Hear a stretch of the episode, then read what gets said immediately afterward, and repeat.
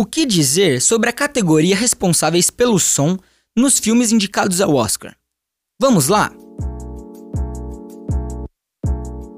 Vamos começar com a edição de som? O emblema de edição de som surgiu somente em 1963, como melhores efeitos sonoros. Logo após, mudaram para engenharia de efeitos sonoros.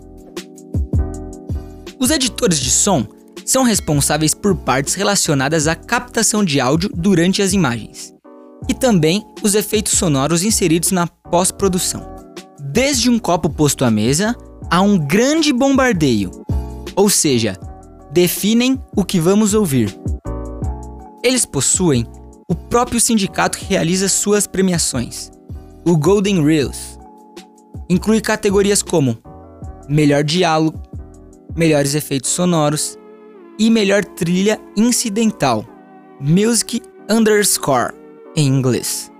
Reforçando, a edição de som define o que vamos ouvir. Entretanto, a mixagem de som estabelece como vamos ouvir. A categoria de mixagem de som é bem antiga.